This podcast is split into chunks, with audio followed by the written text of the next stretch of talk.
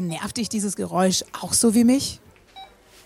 Gar nicht unbedingt das Geräusch an sich, sondern viel eher, was es aktuell bedeutet. Butter für 3,50 Euro. Vor ein paar Monaten hat die noch 2,70 Euro gekostet. Oder Eier. Da habe ich die guten Bio-Eier vor einiger Zeit für 2,30 Euro bekommen. Jetzt kosten die fast 3,50 Euro. Wo soll denn das noch hinführen?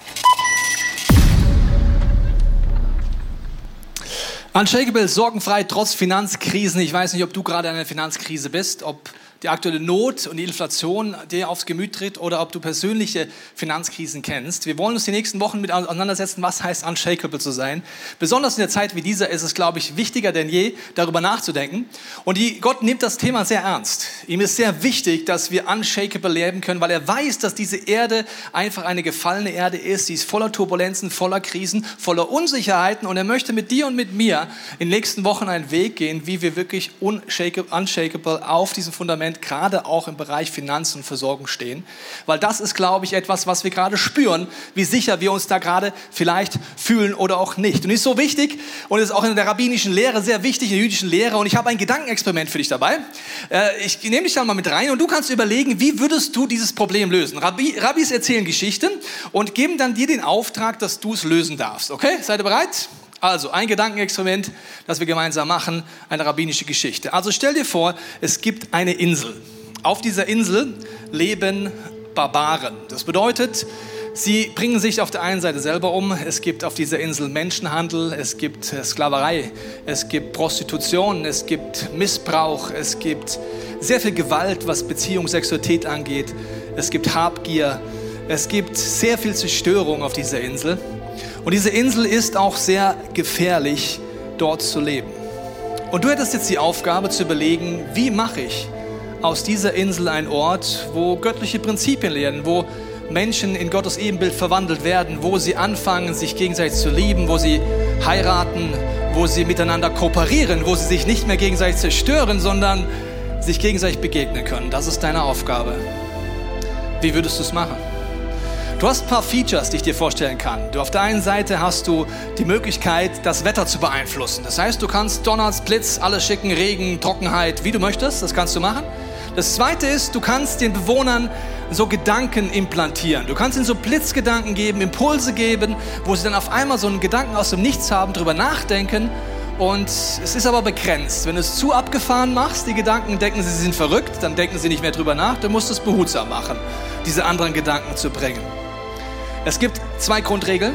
Du darfst dich ihnen nie selber zeigen und du darfst sie nicht leibhaftig berühren, weil du hast so eine furchteinflößende Kraft und Power, dass sie einfach nur deine Sklaven werden, werden würden, wenn du dich zeigen würdest. Sie hätten keinen freien Willen mehr und sie würden sich nicht aus Liebe entscheiden für diesen Weg, den du vorhast. Okay, du weißt, welche Features du hast, du weißt, welche Grundregeln da sind und du weißt, welches Ziel du hast. Wie würdest du es tun? Was würdest du machen? Wo würdest du es ansetzen? Und die Rabbis erzählen, was der große Boss sich ausgedacht hat. Er hat sich überlegt, er stellt ein Team zusammen. Dieses Team nimmt er zur Seite und er fängt ihn an, Prinzipien beizubringen und sagt, ich werde euch schicken auf diese Insel, ihr sollt dort sein und ich gebe euch ein Lehrbuch an die Seite. Und in diesem Buch gibt es ganz viele Prinzipien, keine Regeln, weil Regeln würden nie ausreichen. Man müsste immer neue Regeln dazu sind, sondern es ist ein begrenztes Buch mit Prinzipien, mit Gleichnissen, mit Geschichten, mit zeitlosen Ideen, wie das Leben als Mann, als Frau, in der Beziehung, in der Liebe, aber auch in allen anderen Bereichen funktioniert. Und er sagt, ich gebe euch dieses Lehrbuch, dass ihr daran wachst, dass ihr euch daran verändert und dann schicke ich euch auf diese Insel. Ihr müsst damit rechnen, dass ihr Gegenwind bekommt, weil diese Insel wird nicht applaudieren, wenn ihr kommt, weil eure Gedankenansätze werden komplett anders sein, wie aus einem komplett anderen Reich, wie aus einem anderen Königreich. Ihr habt zwei Schlüsselthemen von mir bekommen, sagt der Boss in meinem Buch. Und zwar, wenn ihr die zwei Themen angeht, werdet ihr diese Revolution schaffen. Die Strategie ist, fangt an, im Bereich Geld und im Bereich Liebe und Beziehung Veränderung und Revolution zu schaffen. Und die ganze Insel wird sich verändern. Er erklärt ihnen, dass die Grundprobleme dieser Menschen in Geld, in Habgier, in Umgang damit, aber auch mit zerstörten Beziehungen zu tun hat. Und er gibt ihnen den Auftrag, geht dorthin, fangt an, die Prinzipien zu entdecken, fangt an, die Schlüssel zu leben, fangt an, die zwei Probleme zu lösen, dass Gott Mann und Frau geschaffen hat, dass sie in Liebe miteinander begegnen und Familien stehen. Fangt an, das Problem zu lesen, dass Gott uns eine Welt gesetzt hat, die schwierig ist zu bewirtschaften, wo es Dornen und Herausforderungen gibt. Fangt an, diese Prinzipien zu leben. Und er sagt zu ihnen, das Wichtigste ist, dass ihr anfangt, euch an diesen Prinzipien zu reiben und dass ihr verändert werdet in meine Ideen, sagt der Boss, und nicht, dass eure Ideen mich verändern sollen. Ich weiß nicht, wie es dem Gedankenexperiment geht. Dir ist wahrscheinlich klar, dass die Rabbiner mit dem Boss Gott meinen. Dir ist wahrscheinlich klar, dass sie mit dem Buch die Bibel meinen. Und dir ist wahrscheinlich klar, dass sie der Meinung sind, dass wenn du mit Gott unterwegs bist, du gesendet bist in ein Land und eine Stadt und eine Welt, die zerstörerisch ist. Du kannst mal weiter darüber nachdenken, ob wirklich die zwei Bereiche die Hauptprobleme unserer Menschheit sind. Stell dir mal vor, es gibt keine falsche Vorstellung von Geld, kein Geldmissbrauch und kein Mastmissbrauch mehr. Stell dir vor, Beziehungen würden funktionieren und Liebe würde funktionieren, wir könnten uns wirklich versöhnen. Wie viele Probleme blieben übrig auf diesem Planeten Erde? Es ist so, nimm die durchschnittliche Straßengang, ich nehme jetzt mal eine Großstadt in Amerika. Ich würde Ihnen eine falsche Vorstellung von Geld nehmen und es gäbe gar kein Geld mehr. Es gibt auch nicht mehr diesen Einfluss dadurch. Und eine falsche Vorstellung von Sexualität und Einfluss und Macht und was Frauen bedeutet oder Sexualität bedeutet. Ich würde Ihnen diese zwei Motoren Antriebe nehmen. Was bliebe übrig von dieser Gang? Nichts mehr. Warum soll ich Drogen verkaufen und Geld verdienen, wenn Geld gar nicht wichtig ist? Warum soll ich das Lebensziel haben, viele Frauen zu haben, wenn das gar nicht mein Lebensziel ist? Auf einmal wäre der Sinn dieser Gang gar nicht mehr da. Die Bibel, Gott redet über diese zwei Themen extrem viel über Beziehungen. Deswegen haben wir unter anderem Amore, unsere Ehetage. Wenn du nicht dabei bist, melde dich unbedingt an, sei online oder fort dabei. Wir werden dieses Thema angucken auf dieser Insel, auf der wir hier leben. Und die nächsten Wochen schauen wir uns das Thema Geld an. Weil das ist ein Thema, wo Gott so viel drüber redet und uns Dinge mitgibt mit dem Ziel, dass wir frei werden. Warum? Wenn Gott über Themen redet, dann weiß er, er möchte Blockaden aufheben in unserem Leben und uns zeigen, wo wir seine Freiheit brauchen. Weil Folgendes passiert in unserem Leben, egal ob gläubig oder nicht gläubig.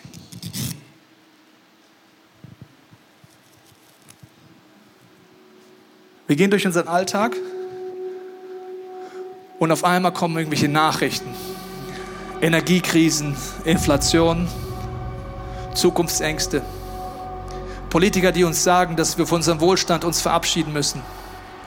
Ein Finanzminister, der überfordert ist und sagt, das sind die letzten Hilfen, die er freigeben wird, danach ist Schluss.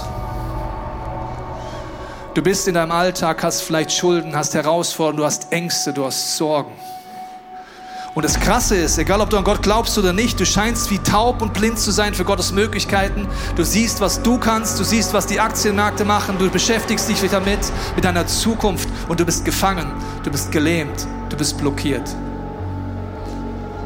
Und Gott sieht das durch alle Generationen durch. Er weiß, wie es uns geht. Er weiß, wie, wie gefangen wir sind. Und wir weiß auch als gläubige Menschen, wie blind und taub wir sein können für seine Gedanken.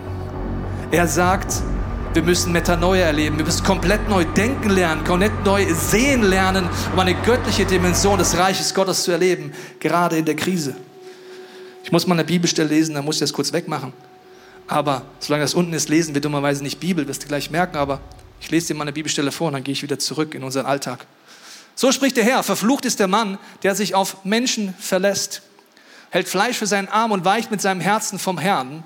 Er ist wie ein Strauch in der Wüste und wird nichts Gutes kommen sehen, sondern er wird bleiben in der Dürre und Wüste, im unfruchtbaren Lande, wo niemand wohnt. Wenn es in deinen Finanzen dir immer wieder mal so geht, dass du nichts Gutes kommen siehst, dazu musst du nicht erst den Fernseher anmachen.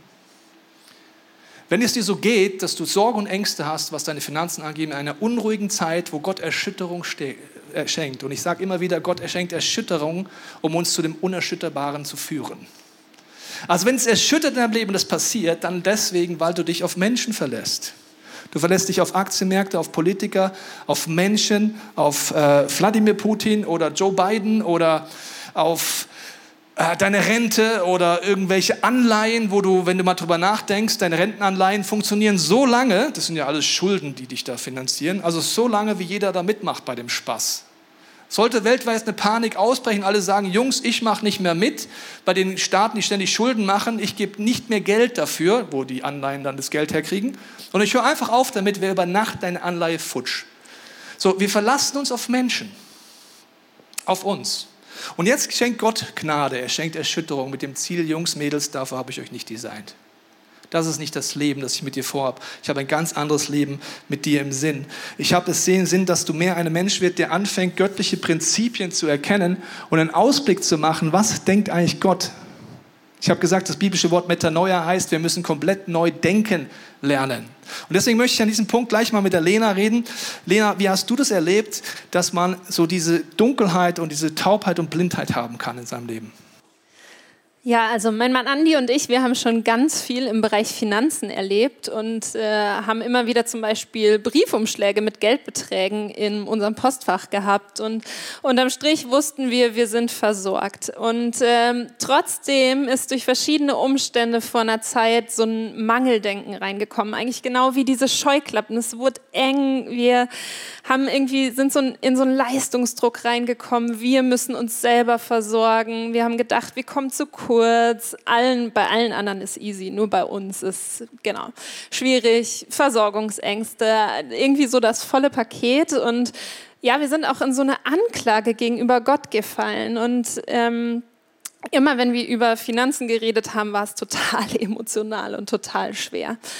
Und wir kannten ja den Zustand von vorher. Das heißt, wir haben gemerkt, okay, wir wollen da nicht stehen bleiben. Wir haben gebetet, gefastet, ein schlaues Buch gelesen, irgendwie so alles gemacht. Und es war immer wieder so kurzfristig so ein, ah ja, stimmt, da ist die Perspektive. Aber ähm, ja, dieses Mangeldenken, das ist einfach geblieben oder diese Enge. Und dann haben wir gesagt, okay, wir, wir holen uns noch Hilfe mit ins Boot. Wir haben ein Ehepaar aus unserer Kirche angefragt, die einfach viel Gebetspower haben und ähm, sie sind gemeinsam mit uns zu Gott gegangen. Und ähm, ja, Gott hat uns einfach in dieser Zeit zusammen Wurzeln gezeigt oder ja, fast schon wie so Fesseln, Dinge, die wir geglaubt haben. Zum Beispiel ja, dass wir geglaubt haben, dass Gott es in dem Bereich gar nicht gut meint mit uns.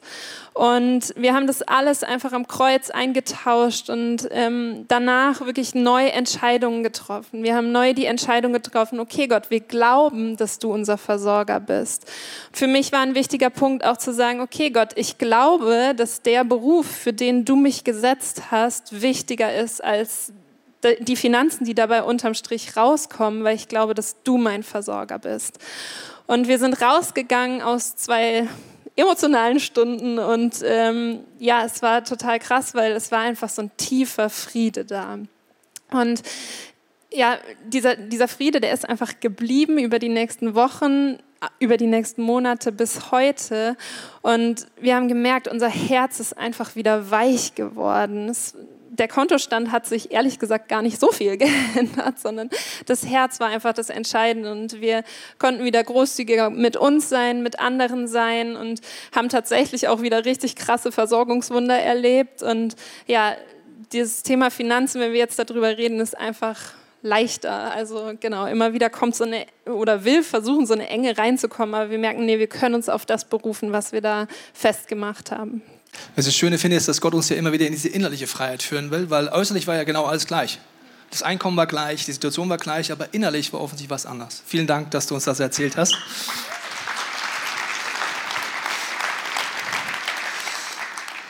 Jeremia 17 geht ja noch weiter. Es gibt die Situation, wo der Mensch verflucht ist, weil er sich auf Menschen verlässt. Aber die Bibelstelle geht weiter. Dann heißt es, äh, gesegnet ist der Mann, der sich auf den Herrn verlässt und dessen Zuversicht der Herr ist. Und dann geht es noch weiter in dieser Bibelstelle.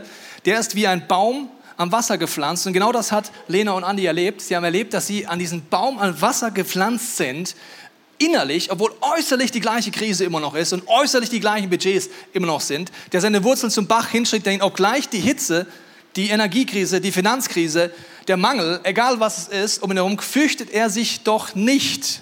Keine Sorgen, keine Ängste, ist ein Hinweis, dass ich dorthin gekommen bin. Und das ist ein Prozess der nächsten Wochen, wo wir gemeinsam unterwegs sein wollen. Wir haben eine Serie gemacht letztes Jahr, die ist Kingdom Come. Wenn du sie nicht geguckt hast, schau sie unbedingt nach, weil wir gehen heute in dieser Serie einfach tiefer drauf ein, in dieser Denkweise, die komplett anders ist, als wie wir eigentlich aufwachsen in diesem Land. Sondern seine Blätter bleiben grün in der Krise. Er sorgt sich nicht keine Furcht, keine Sorgen. Glaubst du, dass Gott so ein Leben für dich vorbereitet hat? Trotz deiner aktuellen Herausforderungen? Trotz deines aktuellen, vielleicht geringen Einkommens, trotzdem, wo du sagst, das kann ich mir niemals vorstellen, das möchte Gott mit dir machen. Und deswegen nehmen wir uns auch Zeit, ein paar Wochen. Wir haben Online-Talks, die du unbedingt dir anschauen kannst, aber eben auch hier vor Ort haben wir viele Sachen. Jetzt machen wir ein kleines Bible Study. Wir gehen mal hin und schauen diese Verheißungen Gottes an. Wenn du Notizen machst, schreib dir die Sachen auf, lese zu Hause nach. Es sind so viele Bibelstellen. Es gibt tausende Bibelstellen, wo Gott über Geben und Finanzen redet, weil er weiß, es gibt tausende Gründe in unserem Leben, wie wir unfrei sein können. Okay, wir schauen uns das mal an. 1. Timotheus äh, 6, Vers 17. Da heißt es, Ermahnung für wohlhabende Gläubige. Magst du auch Bibelstellen, die mit dir nichts zu tun haben? Magst du, ist das super, ne? Also für wohlhabende Gläubige, die Mehrheit, die mich heute hören, denken sich, super, dass Bill Gates jetzt mal die Meinung gesagt kriegt und super, dass mein Nachbar, weil der verdient ja mehr, als ich was hört, oh super, dass es mit Studenten nichts zu tun hat, weil ich habe ja noch BAföG. Also so kann man ja darauf reagieren, wenn man die Bibel liest. Ja? Also es geht jetzt um wohlhabende Leute. Das bin ja nicht ich, ich bin Pfarrer. Verstehst du? Also super, dass ich jetzt mal nichts über... Okay, wenn du schon länger Gott kennst, weißt du, es gibt keine einzige Bibelstelle, die nicht für dich ist. Keine einzige. Und jetzt wird es gleich ein bisschen unangenehm, weil alles, was jetzt kommt, ist für jeden Bürger von Deutschland definitiv geschrieben. Also wir schauen uns erst, was da steht. Den Reichen in der jetzigen Weltzeit gebiete, nicht hochmütig zu werden, also sich auf Stolz oder ich bin eigentlich wie Gott, auch nicht ihre Hoffnung auf die Unbeständigkeit des Reichtums zu setzen. Also die Hoffnung auf Reichtum setzen kann man nur in Ländern, die reich sind. Das ist jetzt vielleicht für dich vollkommen trivial. Wenn du in Afrika lebst, in irgendeinem kleinen Volk, Irgendwo, wo es keine Versorgung gibt, einfach nur deine Ziegenherde, gibt es nichts, auf was du dich verlassen kannst, außer Gott. Es gibt keine Sozialhilfe, es gibt keine Kleiderhilfe, es gibt keine was auch immer. Es ist im schlechtesten Fall, was passiert in Deutschland. Ich kriege eine Wohnung bezahlt, ich kriege einen Fernseher bezahlt, ich kriege Essen bezahlt, ich kriege Kleidung bezahlt und ich kriege auch noch Geld, dass ich mir irgendwas Kleines kaufen kann. Das ist das Schlimmste, was passiert in unserem Land und trotzdem haben wir mehr Angst als alle Nationen um uns herum. Okay, auf was verlassen wir uns denn? Auf Reichtum. Okay. Sondern auf den lebendigen Gott, der uns alles reichlich zum Genuss darreicht. Gott hat kein Problem mit Genuss, schauen wir uns den nächsten Wochen an. Das ist eine andere Bibelstelle, Jeremia 17, anders übersetzt, okay? Verflucht ist der Mensch, der sein, sich aufs Reichtum verlässt. So, wir verlassen uns so viel auf Reichtum, dass es uns gar nicht bewusst ist, weil wir so aufwachsen, wenn wir in diesem Land leben. Wir merken das gar nicht was unsere Götzen sind. Die müssen wir uns gleich genauer angucken, weil Gott will uns davon befreien. Aber vorher noch Thema Reichtum, zu alle, die jetzt sagen, naja gut, ich bin ja nicht reich. Es gibt einen äh, Rechner online, den empfehle ich dir sehr, der heißt äh, Global Rich List Wohlstandsrechner. Da kannst du dein Brutto- oder dein Netto-Jahreseinkommen mal eingeben und dann siehst du, zu wie viel Prozent der Weltbevölkerung du gehörst. Wir fangen an, wenn du 1000 Euro im Monat haben solltest. Okay? Das wären 12.000 Euro wenn du das hättest, gehörst du zu den 12,8 Prozent reichsten Menschen der Welt. Ups. Den wohlhabenden Gläubigen schärfe ein, sich nicht auf den Reichtum zu verlassen ich bin gekommen, um Sachen einzuschärfen. Are you ready? Ja, ihr seid motiviert, freut mich. Bei Finanzen schauen mich alle immer an, so, Pastor, musst du echt über Finanzen reden? Ja, es ist eine super Nachricht. Gott hat Großes vor in deinem Leben. Okay, also nehmen wir zweites Beispiel. Solltest du das durchschnittliche äh, Einkommen haben von 26.600, dann gehörst du, muss ich kurz gucken, dass ich nichts Falsches sage, bei 26.600 gehörst du zu den reichsten 1% der Welt. Jetzt wird schon ganz krass reich. Solltest du das Durchschnittseinkommen eines Deutschen haben, das wären 40.000, dann gehörst du zu den reichsten 0,34% der Welt. Wenn für jemand diese Bibelstelle ist, dann für uns. Schön. Auf was sollen wir uns nicht verlassen? Auf den Reichtum. Warum haben wir gerade so viel Angst in Deutschland? Auf was verlassen wir uns? Auf den Reichtum. Und auf den Luxus, an dem wir sind. Und wir haben verlernt, was es heißt, uns auf Gott zu verlassen. Das war schon immer so, dass nur Gott versorgt und nichts anderes. Wenn du das durchschnittliche Jahreseinkommen eines Deutschen hattest, könntest du, müsstest du in Ghana als Arbeiter 303 Jahre arbeiten für dein Jahreseinkommen. 303 Jahre. Wird schwierig zu erreichen. Du könntest von deinem Monatslohn in Malawi insgesamt 300 Monatslöhne für Ärzte zahlen. ich bin doch nicht reich, hab doch nichts. Also allein wenn du fließend Wasser hast, das du trinken kannst, bist du unfassbar reich. Weltweit gesehen. Einfach all you can drink am Wasserhahn. Würde reichen, dass du im weltweiten Kontext ein gefühlter Millionär bist. Okay, wir sind in Deutschland, wir sagen, wir haben ja nichts, ist ja nichts, brauchen ja nichts. So, jetzt gehen wir mal weiter. Was heißt es dann in 1. Korinther, 1. Äh, Timotheus äh, geht es dann weiter, diese Bibelstelle? Sie sollen Gutes tun, reich werden an guten Werken, freigiebig sein. Ach du liebes Lieschen. Aber ich hab doch nichts. Ich soll jetzt freigebig werden. Ich habe doch zu wenig. Ich habe doch Mangel. Ich habe doch zu wenig. Bereit sein, mit anderen zu teilen. Ah, nee, jetzt. Also teilen geht wirklich nicht. Wenn ich mal Bill Gates bin, dann teile ich. Aber ich teile doch nicht jetzt. Ich bin einfach Student. Damit sie das ewige Leben ergreifen und so für sich selbst eine gute Grundlage für die Zukunft sammeln. Also Gott sagt, wir müssen neu denken lernen. Und ihr merkt jetzt schon ein bisschen, das ist komplett anders, das Denken. Und deswegen gehen wir jetzt mal in eine sehr zentrale Bibelstelle, die Jesus nimmt, um uns Dinge zu zeigen, und zwar sehr direkt zu zeigen. Sie ist in Lukas 16 ab Vers 9. Dort heißt es, ich sage euch, macht euch Freunde mit dem ungerechten Mammon. Mammon ist ein babylonischer Gott, eine Götze. Und er wird auch der Gott des Reichtums genannt. Und diese Götze, dieser Gott hat wie jede Götze diverse Ziele. Erstens, dass wir diese Götze anbeten und nicht Gott anbeten. Zweitens, eine Götze hat das Ziel, dass wir von der Götze Dinge erwarten, die sie uns dummerweise gar nicht gibt, die nur Gott uns eigentlich geben kann. Wir glauben aber, sonst wäre es keine Götze, den Fake, dass sie uns das geben kann. Deswegen suchen wir bei dieser Götze Mammon Dinge, die Gott uns nur wahrhaftig schenken kann.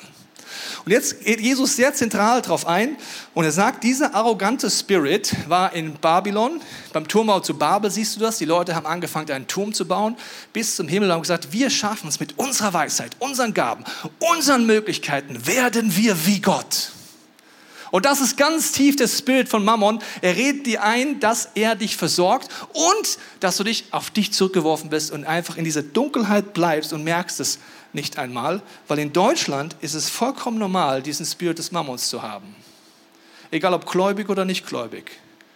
Und es geht nicht darum, ob Geld böse ist oder nicht, sage ich dir gleich was, aber es hat immer einen Spirit. Und ich möchte dir das mal genauer vorlesen, wie es hier heißt damit, wenn es zu Ende geht, sie auch aufnehmen die ewigen Hütten. Wer im geringsten treu ist in Finanzen, der ist auch im Großen treu. Wir werden uns die nächsten Wochen angucken, was ist gering in der göttlichen Perspektive und was ist groß. Wer im geringsten ungerecht ist, der ist auch im Großen ungerecht. Wenn ihr nun mit dem ungerechten Mammon nicht treu seid, wer wird euch das wahre Gut, schauen wir uns die nächsten Wochen an, was ist überhaupt das wahre Gut, was Gott dir wirklich anvertrauen will, anvertrauen. Und wenn ihr mit den Fremden Gut, auch das wird die nächsten Wochen sehr deutlich werden, Warum redet Gott darüber, dass das Geld, das wir haben, unsere Möglichkeit ein fremdes Gut ist? Ist doch meins. Müssen wir uns anschauen. Nicht treu ist, wer wird euch geben, was euer wirklich ist, was Gott dir wirklich anvertrauen will. Also dieses Spirit von Mammon ist etwas, was uns auch sehr stark tangiert. Ich habe gesagt, wir suchen Dinge im Geld, weil es ein Götze ist für uns, die wir eigentlich bei Gott finden. Wir suchen Sicherheit, Frieden. Wir suchen Erfüllung, Freude, Glück, Einfluss und Autorität. Also, keiner muss jetzt mir antworten, antworte innerlich, will keinen bloßstellen. Aber hast du schon mal gedacht, wenn ich nur ein bisschen mehr Geld hätte? Dann. Also zum Beispiel, wenn ich nur ein bisschen mehr Geld hätte, dann wäre ich glücklicher. Also ein bisschen mehr auf dem Konto, ne? Dann wäre ich glücklicher. Oder äh, wenn ich nur ein bisschen mehr Geld hätte, ja, für Kleidung, Haus und Geld, dann wäre ich definitiv glücklicher, oder? Wenn ich mir das leisten könnte. Das Krasse ist, die Bibel sagt, Glück kommt nur von Gott allein, nicht durch Äußerlichkeiten. Wir wissen das, wir sind keine dummen Menschen, aber wir verhalten uns dumm. Wir wissen, dass es nicht funktioniert und trotzdem glauben wir, wenn ich dann das hätte, ja, die Hose habe ich jetzt, die ist aber dummerweise erfüllt sie mich nicht mehr, aber wenn ich dann das nächste habe, wir suchen Erfüllung und Gott sagt, Erfüllung gibt es nur bei Gott. Wir suchen Frieden durch unser Bankkonto und unsere Aktienanlage und unsere Rentenfonds suchen wir Frieden. Wahrer Frieden kommt nicht durch die Reichtümer, die sind wackelig. Total wackelig. Sie können heute da sein, morgen weg sein. Oder man denkt sich, naja, äh, ich möchte eine bessere Ehe. Wenn ich nur mehr Geld hätte, eine bessere Ehe. Ich könnte bessere Datezeit machen, oder? Eine bessere Ehe kriegst du nicht durch Geld, eine bessere Ehe kriegst du durch innere Freiheit und dass Gott dir seine Prinzipien zeigt. Es sind alles Dinge, die wir dort suchen. Prediger 5, 9 heißt es, wer Geld liebt und ein Götze will immer, dass du es liebst, dass du alles drauf aufsetzt, wird, wird Geld, von Geld niemals satt. Ein Lottogewinner, egal wie hoch der Lottogewinn ist, ist spätestens nach 18 Monaten genauso unglücklich wie vor den Millionen. Aber nicht, weil er alles ausgegeben hat, sondern er merkt, ich werde nicht satt. Und wer Reichtum liebt, der wird keinen Nutzen davon haben. Das ist auch eitel. Also, es gibt diesen Spirit von Mammon und er, er, er denkt, er redet dir ein, dass du dort diese Sicherheit findest. Und Gott sei Dank schenkt Gott Gericht. Weißt du, was Gericht bedeutet? Gott schüttelt das durch, wo er uns schon immer zur Umkehr einlädt, weil er weiß, so, das führt nicht zum Leben, liebe Kinder. Er schüttelt das durch, damit unsere Masken mal ein bisschen wackeln und wir anfangen zu fragen, ob es nicht mehr gibt, als da, wo wir gerade feststecken. Er lädt dich immer ein zur Umkehr, zur Freiheit. Gott hat das Geben erfunden. Die Bibel ist voller Geben. Gott ist der Erfinder vom Geben. Der Satan ist der Erfinder vom Nehmen. Und weißt du, warum Gott das Geben erfunden hat? Damit wir leben. Damit wir aufblühen. Sagst du, wieso ist das so? Ich möchte es dir kurz erklären. Wenn du eigene Kinder hast, weißt du das. Wenn du keine Kinder hast, Onkel oder Tante wirst, irgendwann wirst du schockiert sein von deinen Neffen. Weil egal wie fromm das Elternhaus ist, es passiert immer Folgendes. Irgendwann kommt die Mainz-Phase. Ja? Das heißt, das Kind ist im Spielzimmer, vielleicht sind die anderen Geschwister da oder das Nachbarkind ist zu Besuch und dann kommt die Mainz-Phase. Die Mainz-Phase heißt, er hat schönes Bobbycar geschenkt bekommen zu Weihnachten. Hier, schöne Marke. Und er fängt an, sagt, Mainz. Klammert das so an sich und versucht auch die anderen Spielsachen möglichst bei sich zu haben. Und dann kommst du ins Spielzimmer rein und sagst, Schatz, was machst du denn? Meins. Sag, aber Schatz, teil doch bitte. Ja, nein, meins. Und du denkst dir, hoffentlich verändert sich mein Kind. Weil wenn es so ein egoistisches Arschloch bleibt, wird er keine Freunde finden. Das denkst du als Eltern. Du denkst, was habe ich falsch gemacht mit dir? Wir teilen, ja? Aber es ist die Meins-Phase, das macht jedes Kind. Und dann kommt Mama, Papa, mein Schatz, wir teichen's, wir teilen. Probier mal aus. Nein, meins. Doch. Du hast mehr Spaß, du kannst doch gar nicht spielen. Nein, meins. Aber du kannst doch gar nicht spielen, mein Schatz. Meins. So, und du denkst dir, Junge, wenn du mit 23 immer noch so drauf bist, dann gute Nacht, ey. Wir müssen das jetzt schaffen, dass du lernst zu teilen und wahre Beziehungen gehen, indem du verschenkst, indem du großzügig wirst, sagst, du darfst auch mal mitfahren mit meinem Teil, weil in drei Jahren finde ich das sowieso langweilig, wie übrigens alles Materielle, was ich besitze. Wird irgendwann langweilig. Und Gott schaut uns an, weil wir starten auch als geistliche Kinder. Wir sind zwar nicht mehr in der Mainz-Phase, was der Bobbycar angeht, aber was unser Geld angeht, mein Gehalt angeht, meins. Wie? Gott, Zehnter? Nee, meins. Gott mir, meins. Wie? Ich soll den Konstantin zum Essen einladen? Nee, meins, Gott. Nee, nee, mach ich nicht. Und Gott denkt sich, mein Schatz, werd bitte älter, bitte. Werd ein bisschen reifer, nur ein bisschen. Dafür habe ich dich nicht designt. So bist du meins, nicht mein Ebenbild. Die Welt ist voller Meins-Christen. Und man wundert sich, dass es keine Kraft hat. Ist das Gottes Ebenbild? Nein, Gott ist großzügig, er verschenkt. Er weiß, du kommst nicht zu kurz, er investiert und fängt an, dass Beziehungen entstehen, Gemeinschaft entsteht, dass Freude entsteht. Und Gott will uns Gott sei Dank da nicht lassen, aber geistlich bleiben wir oft in der Mainz-Phase hängen. Und diese Serie ist dafür da, dass wir ausbrechen können. In der Bibel heißt es dann in dieser Bibelstelle vom Mammon, wenn ihr im geringsten nicht treu seid. Wie kann ich das wahre Gut anvertrauen? Und es gibt einen Schlüssel. Den werden wir uns in den nächsten Wochen anschauen. Ein Schlüssel, wenn du ausbrechen möchtest aus diesem Geist des Mammons. Und die ist eine Grundsatzentscheidung. In der Bibel heißt es, ihr könnt nicht zwei Herren dienen. Du kannst nicht zwei Herren dienen. Das ist die einzige Bibelstelle, die so krass ist. Du kannst nicht Gott und dem Mammon dienen. Die Bibelstelle heißt entweder oder. Und wir können in den nächsten Wochen, Menschen werden sich entscheiden, ich höre auf, diesem Fake-Geist des Mammons zu dienen. Mit Gottes Hilfe breche ich aus. Und es gibt ein Symbol, das die Bibel einführt, schauen wir uns die nächsten Wochen genau an, dass es sagt, wenn ich anfange, 10% von allem zu nehmen und damit sage, Gott, alles gehört dir. Alles, was du mir gibst, kommt von dir. Und ich investiere es in die Dinge, die dir wichtig sind und sage damit symbolisch, ich will dir ähnlicher werden. Ich will freier werden. Ich will großzügiger werden. Ich will ein Mensch werden, der nicht in Sorgen und Ängsten gefangen ist, der, sondern der dir und deinem Wesen dich repräsentiert auf dieser Erde. Ich will, dass dein Reich kommt im Himmel, auf der Erde. Und mit diesem Symbol sage ich, ich definiere, das Wichtigste bist du, Gott. Und das Wichtigste sind deine Prinzipien. Und wer das macht, geistig gesehen, definiert, dass alles, was er hat und diesem Geist ist, wenn das so geistig angeht, ist kein Gesetz, ist keine Regel, sondern ein Mindset-Schritt, den wir die nächsten Wochen auch genauer anschauen wollen, wie das funktioniert. Hebräer 11, 6 heißt es, aber ohne Glauben ist es unmöglich, Gott zu gefallen. Der, wer zu Gott kommen will, der muss glauben, dass er ist und dass er denen, die ihn suchen, Lohn gibt. Wenn du dir vorstellst, wo möchte Gott mit dich hinbringen? Er möchte dich nicht zu einer Person machen, die gibt, um zu bekommen, oder? Stell dir vor, dein Kind sagt, na, ich habe gemerkt, der Vater mag, wenn ich teile. ich gebe das mal dem Johnny und dann kriege ich zwei Bobbycar. Denkst du als Vater, du kriegst nichts, Junge. Hast ja gar nichts verstanden. Das ganze Wohlstandsevangelium im Christentum ist so aufgebaut, du gibst, um zu bekommen. Das ist ein Spirit des Mammons Message. Gott will, dass du frei wirst davon und nicht noch schlimmer wird durch irgendwelche geistigen Vorstellungen, das noch zu machen. Deswegen möchte ich wieder ein Bild abschließen. Und zwar, äh, ich habe meinen Geldbeutel verloren. Lukas, du hast den, glaube ich, gefunden, gell? Kannst du mir den mal bitte bringen? Ich. Ja. Und äh, der Geldbeutel, ich finde es so super, dass du den gefunden hast. Gerne. Und dass du ehrlich bist. Äh, ich würde dir gerne einen Finderlohn geben. Ja? Ja, aber also wenn ich da reinschaue, Bro, es sind nur 30 Euro. Passt schon. Ich bin Pastor, also, nee, Quatsch, war ein Scherz, bin gesegnet. Äh, aber ich würde dir gerne einen Finderlohn geben. Also vielleicht ist es insgesamt 50 Euro wert. Ich ja. würde dir gerne 5000 Euro geben. Ist das für dich okay? Ja. Ja? Finde ich gut.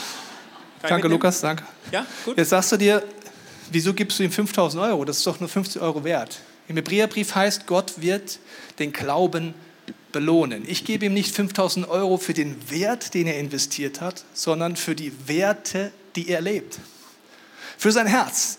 Ich gebe ihm 5000 Euro für seine Ehrlichkeit, für seine Treue, für die Art und Weise, wie er damit umgeht, dass ich mich auf ihn verlassen kann, dass ich weiß, dass er treu ist im Kleinen. Und das belohne ich nicht, weil er mir 50 Euro bringt, sondern ich belohne das Herz. Und das meint Hebräer 11. Gott gibt denen Lohn, die aus Glauben kommen. Gott belohnt immer das Herz. Er möchte dein Herz verändern in sein Herz. Er möchte uns dort rausholen aus dieser geistlichen Mainz-Phase hin zu dem, was Gott vorhat und uns dort reinbringen. Und er wird dich belohnen. Nicht nur finanziell, sondern viel mehr. Ganzheitlich. Weil du seinem Herzen ähnlicher wirst, wird er dich überschütten mit Segen. Und das Kleinste ist Geld. Du wirst in den nächsten Wochen wissen, das Unwichtigste ist Geld, wie Gott dich segnet. Und deswegen möchte ich einladen, jetzt an diesem Punkt mit mir eine Entscheidung zu treffen. Und zwar einfach für diese Serie, dass wir sagen, wir wollen Menschen werden, die dieses Fernrohr auspacken, die selber die Bibel lesen und nach den Sternen schauen. Die Sterne sind für mich ein Bild dafür, für Gottes Verheißungen, für seine Zusagen. Und dass wir uns ausrichten nach dem, was Gott vorhat. Weil wenn du dieses Fernrohr nimmst, das heißt die Bibel aufschlägst die nächsten Wochen, wirst du merken, es gibt ja nicht nur Sterne, sondern es gibt Milchstraßen, es gibt ganze Galaxien, die Gott vorhat.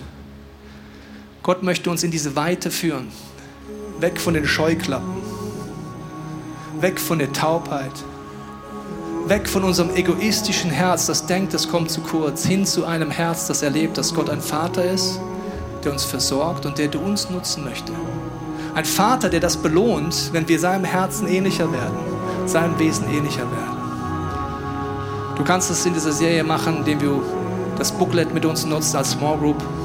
Aber wir wollen vor allen Dingen jetzt beten. Weil ich glaube, wir alle haben Punkte, wo dieser Geist des Mammons uns gefangen nimmt. Wir alle haben Punkte, wo wir gerade Unfrieden haben oder Sorgen und Ängste und merken, stimmt, ich verlasse mich offensichtlich gerade nicht auf Gott. Und Gott klagt uns nicht ein, er lädt uns ein, zu sich zu kommen, ihn einzuladen, zu erleben, wie er wirkt. Lass uns das gemeinsam tun. Vater, ich danke dir, dass wenn wir unsere Augen schließen, unser Herz öffnen, du jetzt redest, unsere Gedanken, unsere Gefühlen, unsere Fantasie. Und Jesus, wir beten für unser Leben, dass die nächsten Wochen du zu uns redest, uns innerlich aufdeckst und befreist. Du siehst, wo wir gefangen sind, wo wir vielleicht seit Generationen das auch nicht anders kennen, als uns unterbewusst auf Mammon zu verlassen. Du siehst unser ganzes Land, das sich auf Reichtum verlässt. Ich danke dir, dass gerade alles wackelt, Vater. Ich danke dir, dass du uns, jeden von uns, tiefer hinführst zu diesem Punkt der Sicherheit in dir, des Friedens in dir, der Freiheit in dir. Ich danke dir, dass heute ein Tag ist, wo wir umkehren dürfen, wo unser Leben vor dir hinlegen dürfen und sagen, Vater, du vollbringst es in uns. Ich danke dir, dass du Freiheit für uns versprochen hast. Dass du für uns dieses Abenteuer versprochen hast, mit dir zu leben. Ich bitte dich um Vergebung für mein Leben und stellvertretend für uns als Land, wo wir uns nicht auf dich verlassen haben, wo wir von dir abgekehrt sind, wo wir uns auf Götzen verlassen. Und wir wollen Menschen sein, die zu dir umkehren.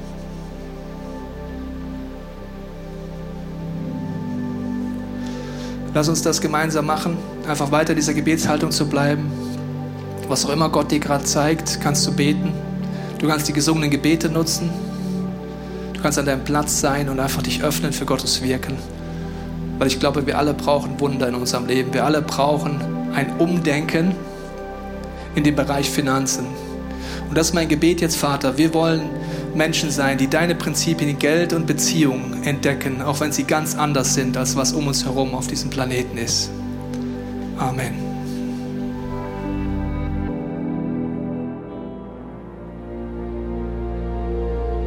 Wir hoffen, dieser Podcast hat dich inspiriert und hat dir weitergeholfen in deiner Beziehung mit Gott. Wenn es dir so geht, dann freuen wir uns, wenn du uns mithilfst, diese Botschaft zu verteilen. Das kannst du tun, indem du diesen Podcast likest, mit Daumen nach oben draufdrücken oder kommentierst oder weiterleitest. So werden mehr Menschen noch mit dieser Botschaft von Jesus, dieser Hoffnung erreicht. Du kannst auch durch eine Spende mithelfen, dass wir weiterhin diese Podcast kostenlos im Internet maximal verbreiten können und so viele Menschen neue Hoffnung bekommen. Vielen Dank für alles, was du mit ermöglicht. Wir glauben, dass Kirche eine Familie ist und egal, ob du online dabei bist oder hier vor Ort bist in der Region, wir wollen dich sehr gerne kennenlernen. Wenn du möchtest, komm auf unsere Homepage vorbei unter Finde Anschluss. Dort findest du unter anderem Welcome to Church, wo wir uns gegenseitig kennenlernen, deine Geschichte gerne hören wollen und dir helfen wollen, wenn du möchtest, ein Teil dieser Kirchenfamilie zu werden.